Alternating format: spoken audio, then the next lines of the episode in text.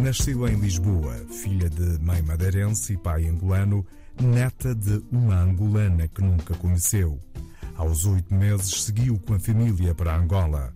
Apesar da tenra idade com que chegou à África, Teresa Maria de Vasconcelos Oliveira Andrade recorda com carinho momentos da sua infância. Eu penso que seria semelhante nas pessoas da, da, da, da minha idade, não é? Que era a barra do lenço, que era as rodas, uh, brincar ao, ao, aos queimados com a bola, não é? Uh, tudo isso também se aprendia no, na, na, escola, no, no, colégio, onde é no colégio das Doroteias.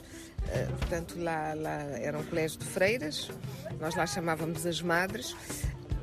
Pronto, e era assim, eram, eram brincadeiras eh, simples. Para Teresa, os dias em Angola eram de fraternidade e de uma grande relação com os vizinhos que suprimiam a falta da família. A maior parte das pessoas não tinha lá os familiares. Alguns tinham, mas a maior parte não tinha.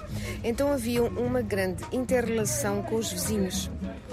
Uma grande uh, fraternidade, Uh, saíamos muito a fazer piqueniques, muitas vezes uh, nos fins de semana, no, no, mesmo mesmo noutras ocasiões, havia muito essa interligação entre, entre, entre os vizinhos e uma amizade, uma amizade mesmo, mesmo interessante. Mas as histórias de Angola trazem sempre momentos de amargura devido à guerra civil que o país atravessou e que não deixaram saudade. Quando eu, quando eu saí, saí uh, de uma forma uh, brusca, não é? Pela guerra. Vivi um pouco da guerra. Uh, vi as casas com buracos de, de, de morteiros, de rockets, vi as tropas inclusivamente a nossa, infelizmente, na altura também, muito desgovernados, pessoas que, no caso, portanto, também de, de, daqueles movimentos de libertação, eles tinham estado no mato, não é? Uh, de repente vêm-se na cidade, tudo muito descontrolado, muito desorganizado. E, e, isso ficou muito marcado em mim. É uma coisa que me assusta, entre aspas, é, é, é, não ter confiança, não ter confiança, por exemplo, nas autoridades, na, na, na, no exército. Eh, eu vi isso, eu vi isso. E portanto, quando eu me vi sentada, eu e a minha mãe, quando nos vimos sentados, a minha mãe tinha um medo terrível de andar de avião, nunca, não queria andar. E, e, e, e quando estávamos sentadas no avião, eu perguntei-lhe, mãe, então, e agora?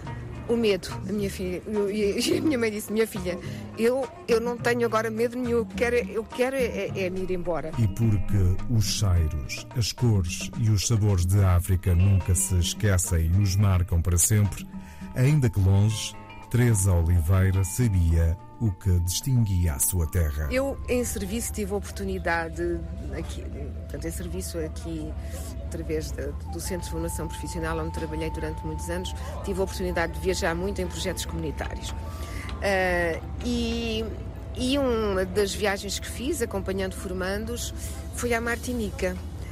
E eu, eu disse: Isto aqui há um mangal perto. Ele ficou assim a olhar para mim espantado. Como é que tu adivinhaste? Eu disse: Eu não adivinhei, eu, eu senti o cheiro. Depois também começou a chover eram pai, umas 6 horas, começou a chover e saiu um cheiro da terra. Saiu um cheiro específico da terra. E depois com, com o, o cantar da passarada e dos insetos, das cigarras e aquilo tudo. E foi uma emoção tremenda. E aí eu senti que saudades eu tenho da minha terra. A viver na Madeira, onde fez a sua caminhada profissional, Teresa sente saudade da sua Angola, partilha com amigos, mas regressar está fora de questão. Digamos que foi assim uma porta que eu fechei, fechei batendo com força, não é?